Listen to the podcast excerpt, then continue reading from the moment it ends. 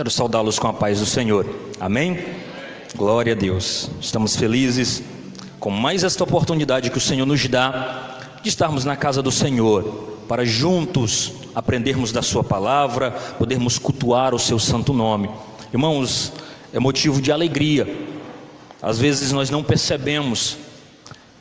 Você já prestou atenção? Às vezes a gente faz as coisas corriqueiramente, tantas vezes, que é como andar de bicicleta, andar de moto, andar de carro, que você não precisa nem pensar para fazer, você simplesmente faz, é automático.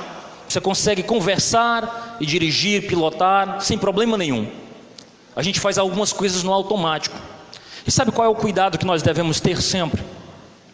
É de não deixar o nosso relacionamento com Deus no automático. Vir para o culto, orar, levanta, canta, senta, ouve a palavra, ora encerrando, bênçãos apostólicas, vou para casa, cumpri meu papel, sou um bom religioso. Não. Não deixe o teu coração ser envolvido por esta apatia espiritual. Nós estamos num lugar que quem nos alegra não é o pregador, não é a bela canção, é uma alegria que está fora de nós, mas a nossa alegria é uma pessoa, não são coisas, não é a climatização, não é o pastor da igreja, não é o momento de louvor. A nossa alegria é Jesus de Nazaré. Ele tem nome e sobrenome. É Ele que aquece o nosso coração. E nesta noite, eu quero falar com você, dando continuidade a uma série de mensagens que nós estamos pregando. Alegria é o tema da mensagem de hoje. Está lá baseado em Gálatas. Se você, por gentileza, puder abrir a sua Bíblia, abra Gálatas capítulo 5, versículo 22. Eu tenho por certo que esse ano você vai aprender muita coisa acerca de Gálatas, acerca daquilo que Paulo escreve aos Gálatas, e são mensagens poderosas que nós queremos pregar aqui em nome de Jesus. Abra o teu coração para receber esta palavra, essa palavra que cura, que confronta, que mexe com a gente. Abra lá Gálatas 22, Gálatas 5, versículo 22, diz assim a palavra do Senhor. Vai estar projetada aqui algumas coisas, se você quiser ler, eu quero ler até o 26. Diz assim a palavra do Senhor: Mas o fruto do Espírito é amor, gozo, em algumas versões traz alegria, paz, longanimidade, benignidade, bondade, fé, mansidão, temperança, em algumas versões traz é, domínio próprio. Contra estas coisas não há lei. E os que, os que são de Cristo crucificaram a carne com suas paixões e concupiscências. Se vivemos no Espírito, andemos também no Espírito. Não sejamos cobiçosos de vanglória, irritando-nos uns aos outros, invejando-nos uns aos outros. Esta é a palavra do Senhor. Nós estamos falando sobre fruto.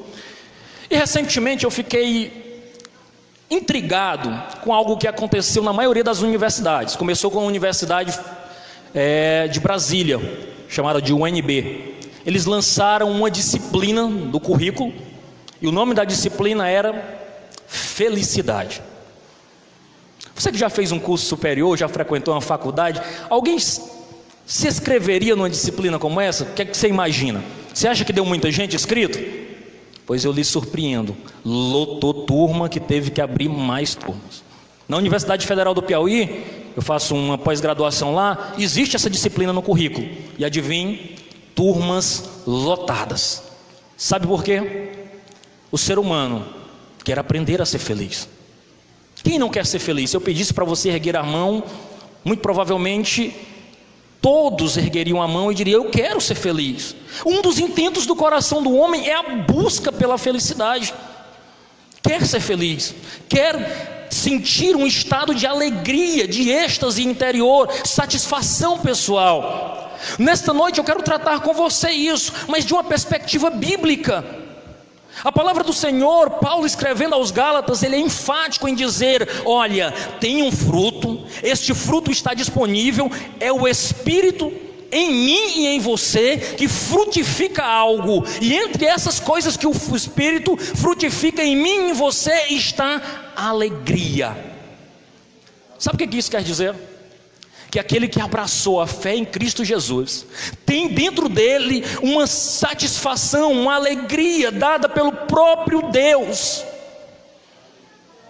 É preciso pensarmos nisso com, com mais seriedade, porque nós que abraçamos a fé em Cristo Jesus, nós já não olhamos para o mundo e para as coisas que, o que ocorrem no mundo por uma perspectiva meramente humana, nós olhamos por uma perspectiva divina, sabendo que esse tempo é breve, que esse momento vai passar, que a nossa vida não é aqui, mas que nós esperamos uma, uma conclusão desse tempo onde nós seremos levados para o céu de glória, ou seja, nós sabemos que a nossa vida, a nossa morada, os nossos bens, o nosso coração não pode estar aqui e nas coisas que aqui estão, mas a nossa alegria é fora do nosso corpo, é uma pessoa, é Jesus Cristo de Nazaré. Você precisa voltar a sua atenção para isso. E aqueles que são verdadeiros discípulos de Cristo Jesus atentaram já para essa verdade, sabendo que o Espírito em nós frutifica essa alegria indizível. Mas existe também aqueles que não conhecem a Jesus e eles também geram frutos. Só que o fruto que é gerado pelo coração do homem que não conhece a Jesus é uma alegria temporária, é um prazer efêmero, é um prazer passageiro, é algo que não é duradouro, é a alegria do Éden, é uma alegria que não dura. É uma alegria que é produzida pelo homem que se assentou no lugar de Deus e agora determina pela sua própria cabeça e pelo seu próprio coração aquilo que é certo e aquilo que é errado. Não existe uma máxima que vai dizer assim: o importante é ser feliz. Quem nunca ouviu isso? Deixa, o importante é ser feliz. Mas aí é que está. É uma felicidade baseada apenas em conceitos humanos, em alegria em estado humano. Não é uma alegria ultra circunstancial. A alegria do cristão é uma alegria, embora o seu coração esteja com tristeza, ele sabe que tem uma promessa de mudança de vida. Ele sabe que não é naquele momento que a sua alegria estará completa, que aquilo é um momento de tristeza, mas que vai passar, porque ele serve um Deus que prometeu vitória, que já venceu todas as coisas. Você vai olhar para a circunstância e vai dizer: Eu sei vai passar, a alegria vai vir, amanhã vai chegar, o dia seguinte vai chegar, vai amanhecer e tudo isso ficará para trás. O meu consolo é Cristo Jesus, louvado seja o nome do Senhor. É interessante que nós percebemos, percebamos essa realidade. São conceitos genéricos. A pessoa criada por Deus, o homem criado por Deus, ele agora se afasta de Deus. Você vai olhar uma sociedade aí que resolveu viver a sua vida independente de Deus. Surgiu uma frase nas redes sociais, nós até publicamos no Instagram da igreja, compartilhamos no Facebook, e a frase dizia assim: se popularizou muito. Não é errado se te faz feliz. Aí tinha lá assinado Satanás, né? Então você olhava para aquilo ali e sabe que nitidamente não pode ser Deus soprando essa verdade no coração do homem dizendo não é errado se te faz feliz. É um conceito humano, onde o homem diz assim: ah, o que importa é eu fazer as coisas que eu gosto, é as coisas que eu faço do meu jeito, e se está alegrando o meu coração, ótimo, não é errado. Nitidamente, você percebe numa frase como essa, como anda o coração da humanidade aí fora. Sob que perspectiva o homem resolveu abraçar e viver? Viver a sua própria maneira, dizendo: Não, Deus, eu não quero o Senhor conduzindo a minha vida. Eu quero viver pelos meus próprios meios. Eu quero viver pela minha própria vontade. Eu quero viver e quero construir a minha própria alegria. Mas sabe qual é a triste realidade? É que o homem vai rodar, vai se preencher com bebidas, com álcool, com mulheres, com homens, vai para cá, vai para ali, vai fazer o que acha que é necessário e ainda assim vai olhar tudo como o sábio Salomão diz: Olhei, o que o meu coração desejou, eu não lhe leguei. E olhei no final de tudo isso e percebi que era o que? Vaidade. Assim está o homem aí fora. Constrói, vai para a capa de revista, viaja, vira, roda, mexe, faz e acontece, e ainda assim não é feliz. Quando chega em casa às 5 horas da manhã, depois de uma festa, de uma bebedeira, tem o seu consolo num travesseiro, banhado a lágrimas, porque a alegria indizível, a alegria ultra circunstancial, que independe de ter ou não ter, de possuir ou não possuir, é a alegria que diz o salmista ao escrever o Salmo 51, 12: a alegria da tua salvação, ó Senhor. É esta alegria que Davi clama e pede ao Senhor no Salmo 51. Ele pega e diz: Deus, devolve-me a alegria da tua salvação, porque a alegria em ter convicção que o seu nome está escrito no livro da vida. É esta alegria que o povo de Deus não pode perder de vista. Às vezes a igreja tem desejado ardentemente participar e ser influente na sociedade atual, se esquecendo de ter como única fonte de alegria para a sua vida um relacionamento profundo com o Senhor Jesus Cristo. É esse alerta que eu quero trazer para o teu coração essa noite. Você precisa entender que só em Jesus, só em Jesus, só Ele pode alegrar o nosso coração. Existe um ditado espanhol que diz assim: Alegra-te, coração, ainda que no final da tarde. Coração que não se alegra não produz bom sangue. Isso está de acordo com o que diz Provérbios 15, 13. A alegria do coração transparece no rosto, mas um coração angustiado oprime o espírito. É fato que um coração amargurado, que um espírito abatido, ressoa, faz-se sentir no corpo. Alguém que está profundamente amargurado, aparentemente não tem nada físico, mas quando seu coração está choroso, angustiado, ele começa a sentir problema em tudo quanto é lugar. O corpo não responde, o corpo não vai bem, a indisposição, está sem coragem, sente-se cansado, porque a amargura do coração ressoa e mostra-se, evidencia-se no corpo físico. O coração alegre, diz Provérbio 17, 22, é bom remédio, mas o espírito oprimido resseca os ossos. Há estudos que um coração alegre é bom para a saúde. Há três mil anos atrás, Provérbio já dizia isso. Mas hoje existem estudiosos, cientistas, que mostram que o riso e o humor, ele é preventivo, inclusive auxiliador em curas de enfermidade. Não existe um ditado popular que diz: rir é o melhor remédio. Quem canta os seus males espanta. Isso é uma sabedoria popular. É algo que se popularizou, mas é algo que sabe. Um coração alegre, ele deixa o corpo mais forte para enfrentar as dificuldades. Isso é uma realidade. Hoje a ciência comprova o que a Bíblia já diz há anos e anos atrás. Mas o riso, que é uma expressão exterior de alegria, quando eu rio, eu estou colocando para fora aquilo que está no meu coração, que é produzido muitas vezes por um gesto, por uma cena, por uma piada bem contada, traz riso. Tem gente vivendo de humor, tem gente rico fazendo vídeos de humor para a internet. E muita gente acessa isso.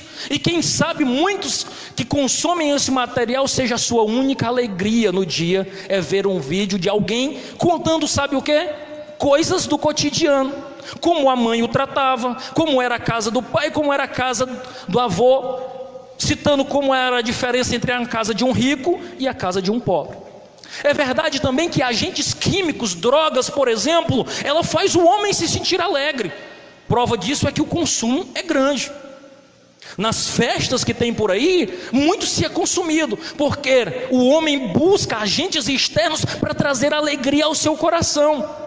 Isso é um fato, mas esta alegria humana, ela não é duradoura. É uma alegria que dura uma noite. É uma alegria que dura apenas um momento.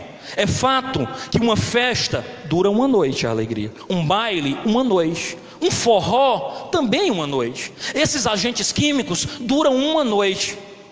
Todas essas pessoas que desfrutam disso não conhecem a alegria eterna gerada pelo Espírito Santo de Deus.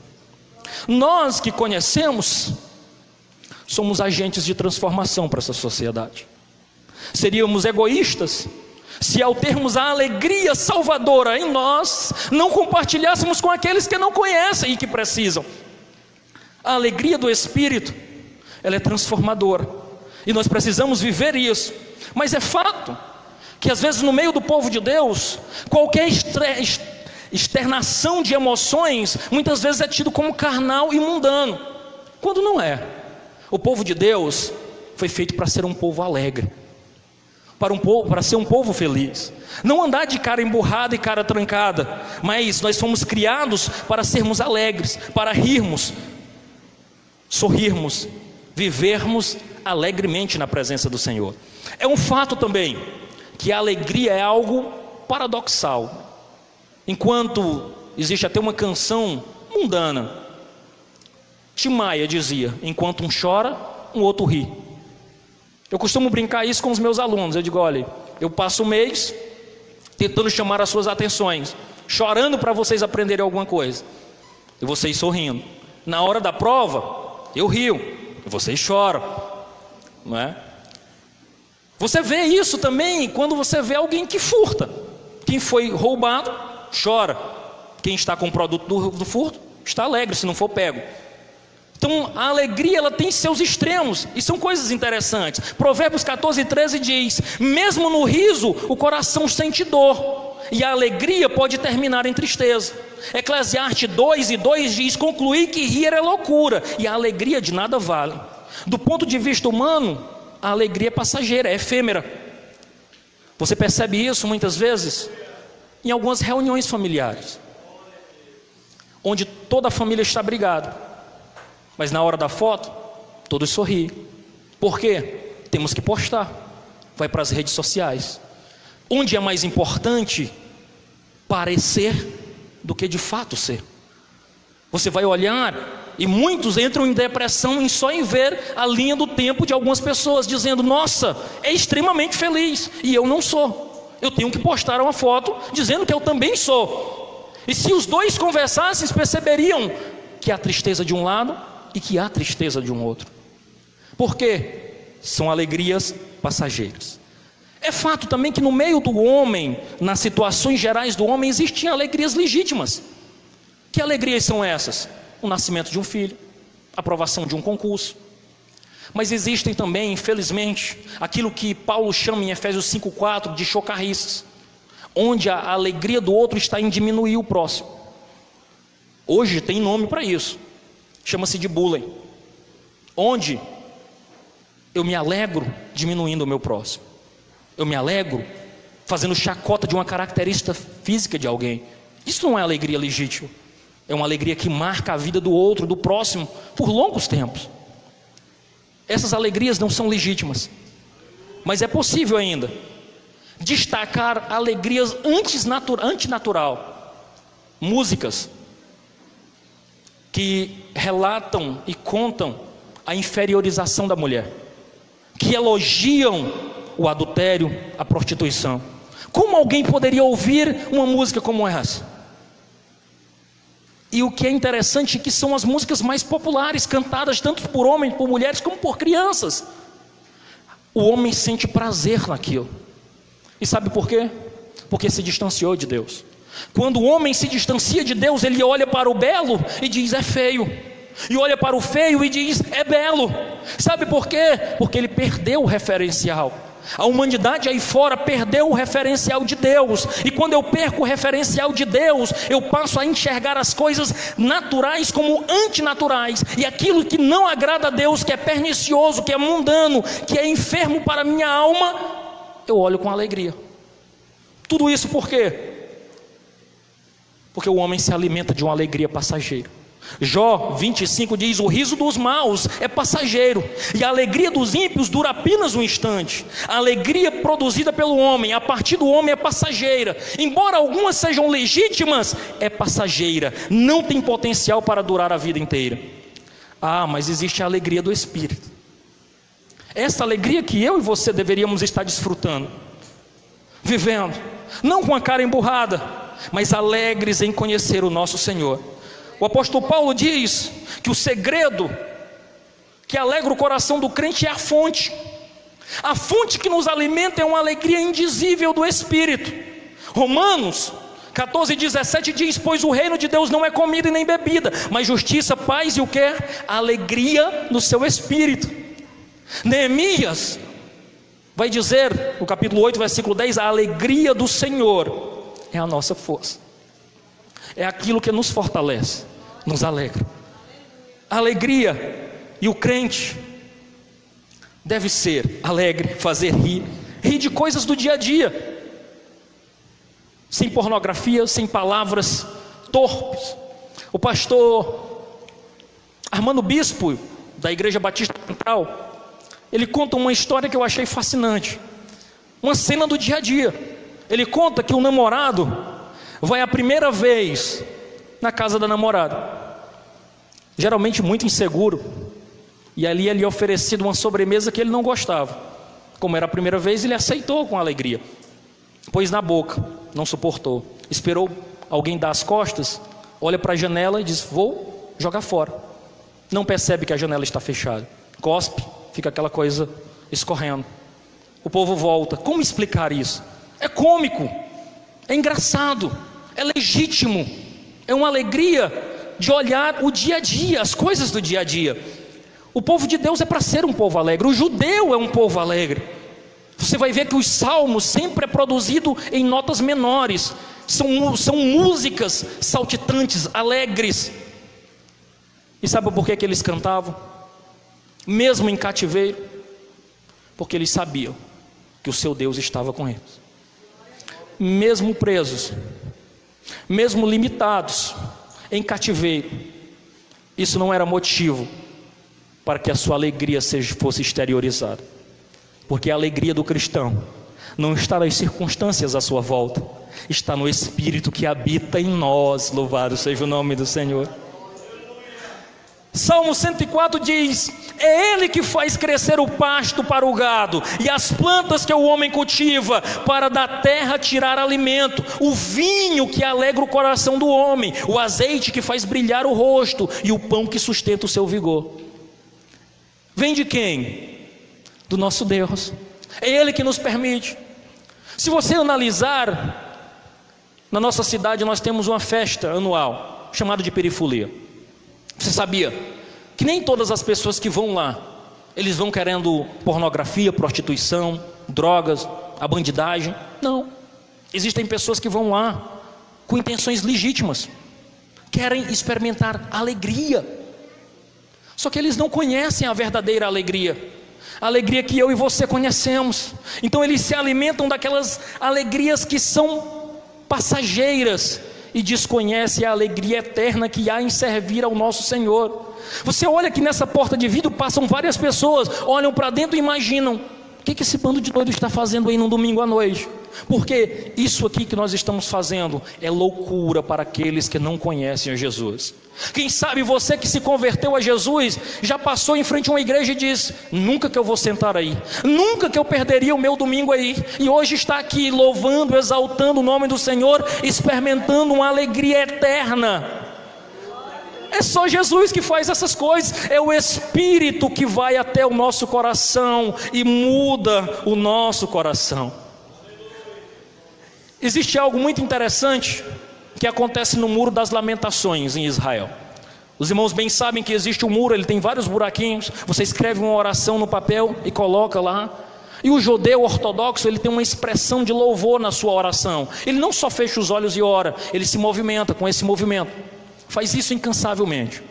Se você perguntar o motivo disso, ele diz: enquanto a minha alma, o meu intelecto ora, o meu corpo também se dobra em oração ao meu Deus. Eu quero que a minha mente, o meu espírito e o meu corpo reconheçam que o Deus que eu sirvo é um Deus poderoso e é a alegria da minha vida.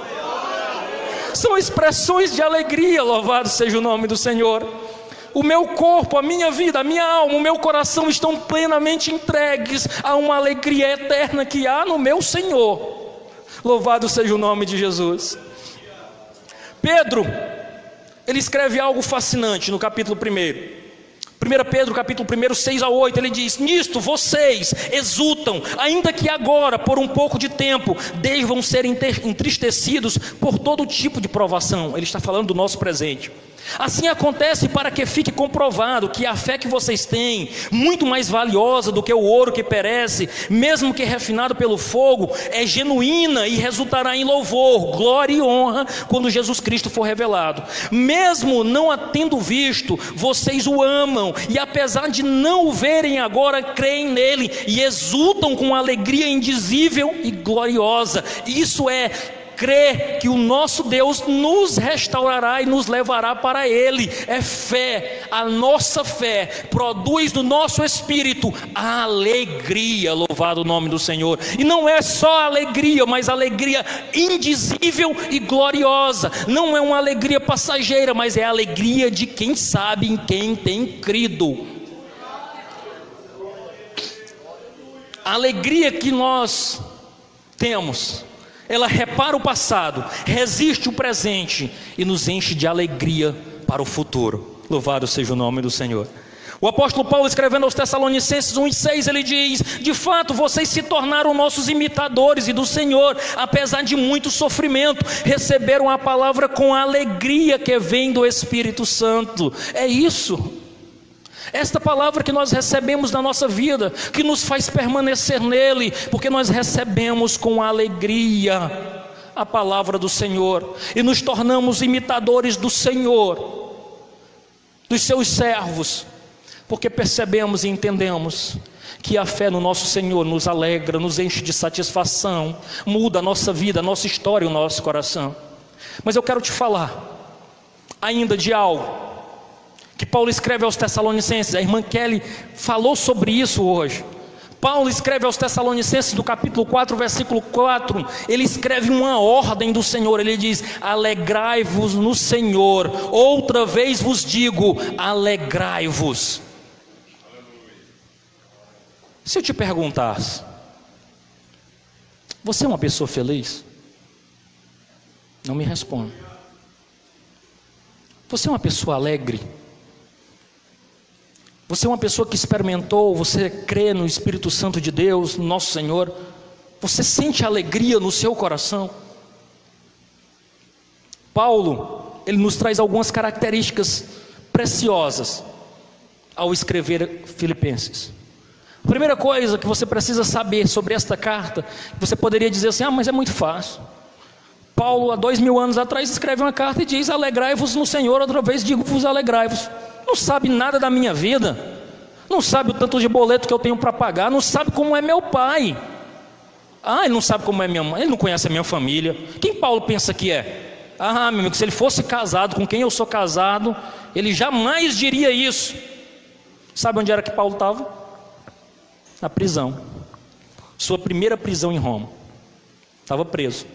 Sabe o que, é que ele poderia ter feito? Entrado em depressão. Chorado, lamentado.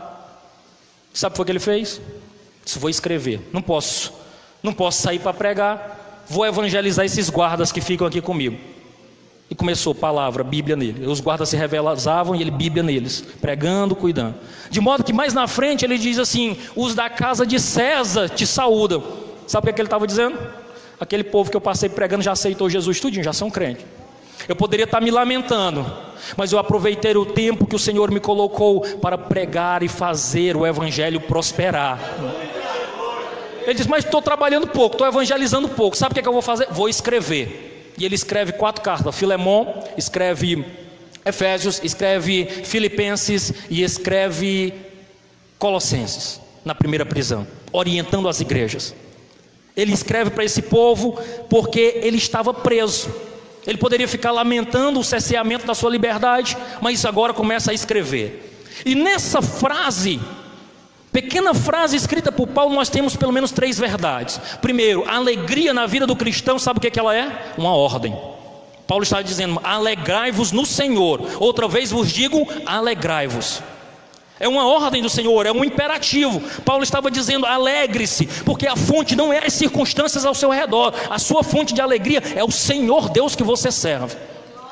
Segundo, Paulo olha e diz assim: essa alegria ela é ultra circunstancial, independe do que está acontecendo, independe das situações boas ou ruins que lhe cercam. E segundo, ela não é alegria na TV, ela não é alegria nas drogas, ela não é alegria nos seus status sociais, ela não é alegria no carro que você tem, na casa que você possui. Ele diz: alegre-se na coisa certa, alegre-se no Senhor. É uma alegria cristocêntrica, louvado seja o nome do Senhor. Mas se eu lhe disser que é notório que nem todos os crentes desfrutam dessa alegria, você concorda comigo? Nem todos desfrutam desta alegria. Nem todos sentem essa alegria. Porque algo está nos roubando esta alegria. Algo tem tirado essa alegria da vida do cristão. E é disso que eu quero falar com você. Algo que nos tem roubado a alegria. E eu quero pontuar essas verdades para você hoje. Lhe dizer que algo que o inimigo das nossas almas, as circunstâncias que nos cercam, tem minado as nossas forças espirituais, tem tirado os nossos olhos do nosso Salvador e tem posto no mundo ao nosso redor. Você tem se preocupado, eu tenho me preocupado com as coisas ao meu redor e tenho tirado os olhos do meu Salvador. Nós estamos afundando muitas vezes como Pedro. Pedro diz: Senhor, eu sou ousado, eu vou sair do barco, deixa eu ir até contigo. Jesus vem, Pedro sai, caminha pelas águas. Só que ele tira os olhos de Jesus, ele olha para o lado e vê que o vento é forte, que o mar é bravio, e o que, que acontece? Ele afunda. Porque quando nós tiramos os nossos olhos do Senhor, as coisas que dizem para a gente, as calúnias que nos lançam, os comentários sobre a nossa vida, sobre quem somos, o que fazemos, começam a nos atingir. Mas quando nós olhamos para o nosso Senhor, tudo isso bate e volta, porque nós somos recheados com a alegria indizível que há em Cristo Jesus. É essa alegria que eu quero pregar para você nessa noite. Paulo agora escreve Filipenses, em cada um dos capítulos, só são quatro, ele dá uma dica de algo que rouba a alegria do cristão. A primeira, ele escreve lá em Filipenses 1 e 12, diz: Quero que saibam, irmãos, que aquilo que me aconteceu tem antes servido para o progresso do Evangelho. Olha o que Paulo estava dizendo, irmãos, tudo que me aconteceu serviu para o progresso do Evangelho. Como é, Paulo? Que ousadia é essa de você dizer um negócio desse? Você está dizendo que tudo que passou na tua vida foi bom. Você está maluco? Não pode ser. Que é que você está dizendo? Que as situações que independem da sua vontade ou da nossa vontade, porque elas existem, irmãos. Existem situações que independem da nossa vontade, que são a revelia daquilo que nós gostaríamos que fosse. São circunstâncias da nossa vida que batem a porta. Como? Uma morte repentina, uma doença, um divórcio, uma traição, uma ruína financeira. Todos estamos sujeitos a essas situações, todos e todos. E essas situações elas não pedem licença. Essas situações não dizem a hora que vão chegar, elas simplesmente acontecem. E se você não tiver firmado em Jesus, a sua alegria vai embora. O seu desejo de viver é destruído. Você já não sente prazer pela vida. E Paulo estava dizendo que as circunstâncias da vida é o primeiro ladrão da alegria. Aquilo que pode acontecer no dia a dia. Um pai que cria uma filha com muito amor. E essa filha faz grandes projetos e sonhos de se casar com um príncipe encantado num cavalo branco. E de repente ela percebe que o príncipe caiu do cavalo e só chegou o cavalo. Casou-se com um bruto um detrator, alguém que a machuca, que a fere, que esmaga os seus sonhos, e tudo aquilo que ela tinha projetado para um matrimônio feliz e alegre, agora torna-se apenas um evento que resulta em divórcio. Imagine ainda alguém que vai ao médico fazer um exame de rotina e descobre que está com uma doença que não tem cura e que tem poucos dias de vida. Imagine ainda um senhor ou uma senhora que, após 30 anos casados, descobre que foi traído, que uma das partes não honrou o juramento, a promessa que fez diante do altar, diante de Deus para o seu casamento. Se você não estiver firmado em Jesus, isso rouba sua alegria. Essas circunstâncias minam as tuas forças espirituais, faz você descrer de tudo e de todos. Nós precisamos estar firmados em Jesus, para que isso não minhe as nossas forças. Mas nós podemos perguntar para Paulo e dizer: Paulo, o que foi isso que te aconteceu que serviu para o progresso do Evangelho? Paulo poderia dizer: fui apedrejado, fui caluniado, naufraguei, fui picado por uma cobra, fui machucado, me rejeitaram, desconfiaram do meu apostolado, me açoitaram, me prenderam, e ainda assim eu lhes digo que tudo o que me aconteceu serviu para encorajar os irmãos a pregar com mais vigor o evangelho do nosso Senhor Jesus Cristo. Porque aquilo que acontece na minha vida, se eu tiver firmado no meu Jesus, o meu Jesus transforma em bênção, e lá na frente eu olho e digo: glória ao meu Deus, foi Deus que me deu o livramento, Ele me guardava e eu nem percebia. Louvado seja o nome do Senhor. As circunstâncias da vida me pegavam, me balançavam para um lado e para o outro. Eu pensei que ia cair, mas a boa mão do Senhor me guardava e me segurava, me alimentava, me sustia para a glória do nome dele. Louvado seja o nome do Senhor. Apóstolo Paulo não cria em azar, não cria em sexta-feira 13, não cria em acaso, ele cria que a boa mão do Senhor, a providência do Eterno, lhe sustinha com o braço forte. Em todo o tempo ele sabia: estou aqui açoitado, preso, mas o meu Senhor está olhando por mim e ao seu tempo me tirará desse cativeiro e me colocará numa posição que é a posição que ele tem guardado e reservado no seu coração para a minha vida. As circunstâncias da vida, irmãos, são um ladrão da alegria. Mas existe ainda outro ladrão da alegria. Sabe quem é? As pessoas.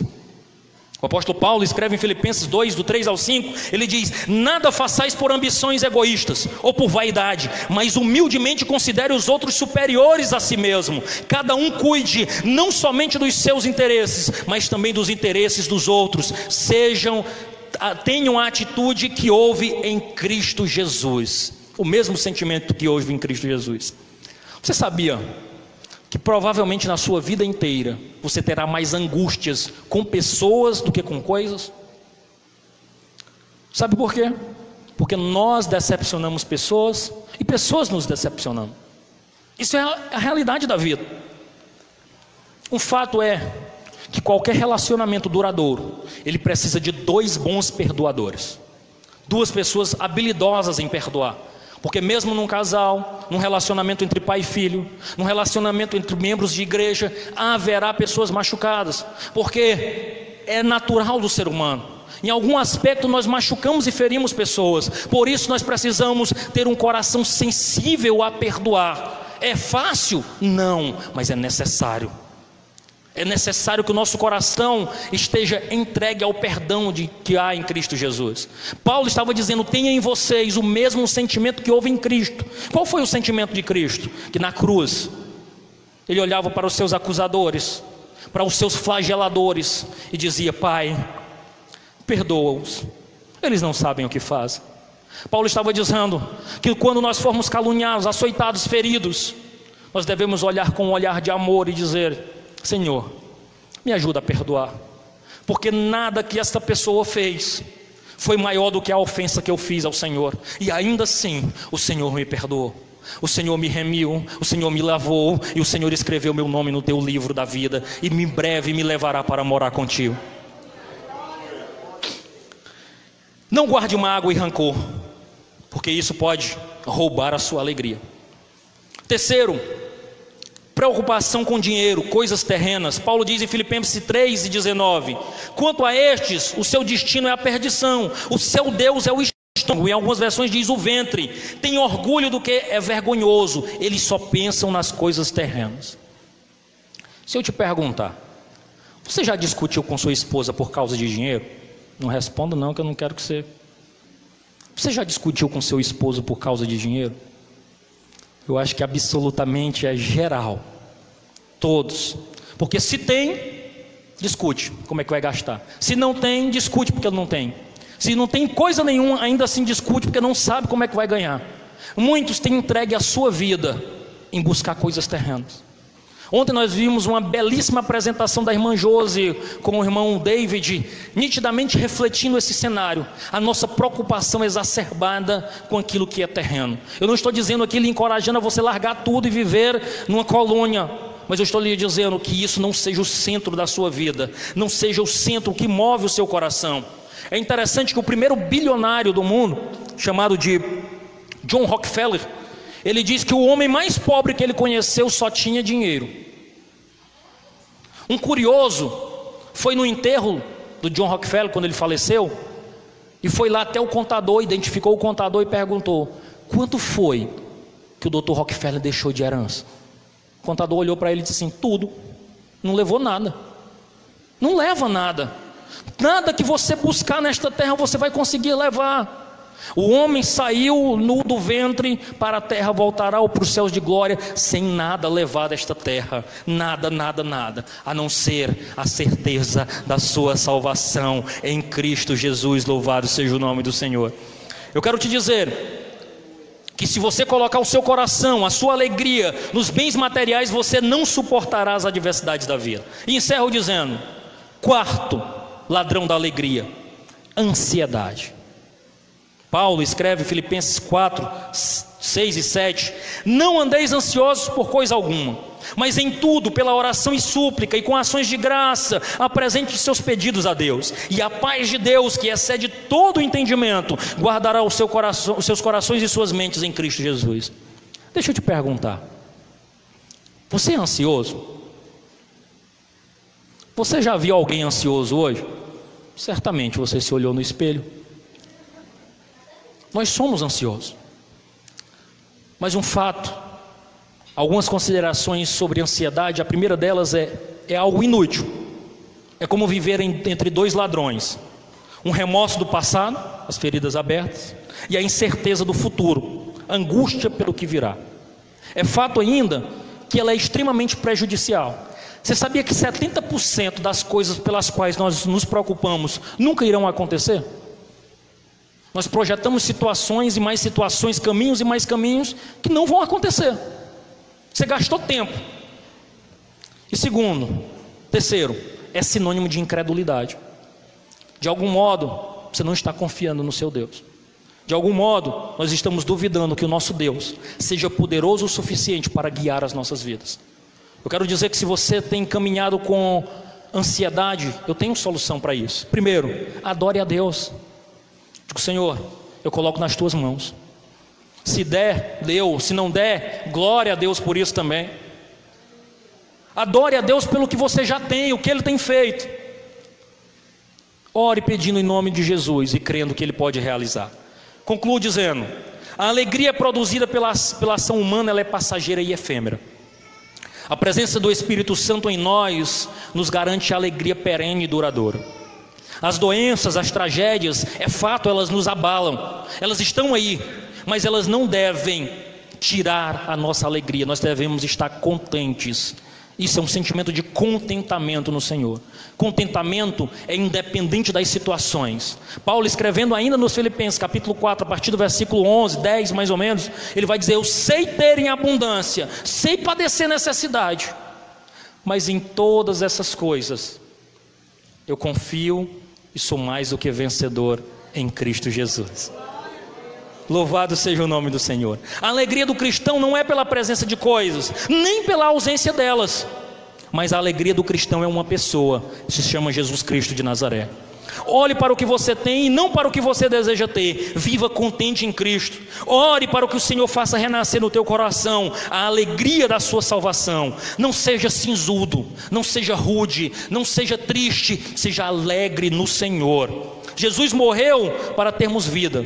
Devemos chorar pelos nossos pecados, mas nos alegrar pelo perdão que há em Cristo Jesus. Liberte-se das fontes falsas de alegria e viva uma vida para a glória do nosso Deus. Louvado seja o nome do Senhor. Enquanto o irmão Kennedy se prepara para louvar uma canção, eu quero que você medite nessa canção. No final ele já vai fazer o apelo. Eu quero que você curve sua cabeça e ore comigo. Meu Deus, Tu és santo, Tu és justo, Tu é coroado de glória, Tu é poderoso. É tu que sustenta a nossa vida. É tu, é tu que nos guarda das dificuldades. É o Senhor que nos permitiu respirar o ar hoje. É o Senhor que nos manteve com vida durante todo esse dia. É o Senhor que nos sustém. É o Senhor que nos alimenta. O Senhor que nos guarda. O Senhor que nos guia. É o Senhor que conduz a nossa vida. É o Senhor que é a nossa fonte eterna de alegria. É o Senhor que é a fonte da nossa inspiração. É o Senhor que alegra o nosso viver. É o Senhor que nos faz nos reunirmos aqui em adoração. É pelo Senhor que nós cantamos. É pelo Senhor que nós vivemos. É pelo Senhor que nós nos movemos. É o Senhor que muda nossas circunstâncias. É o Senhor que conduz as nossas vidas, é por causa do Senhor. Glória ao teu nome, Senhor. Nós confiamos a nossa vida em Ti, o nosso destino a Ti, as nossas dificuldades a Ti, porque nós conhecemos e sabemos que o Senhor é a fonte perene da nossa alegria. Se há, Senhor Deus, no nosso meio, alguém, Senhor Deus, que tem permitido que a alegria, que o inimigo tenha roubado a sua alegria pelas circunstâncias, pessoas,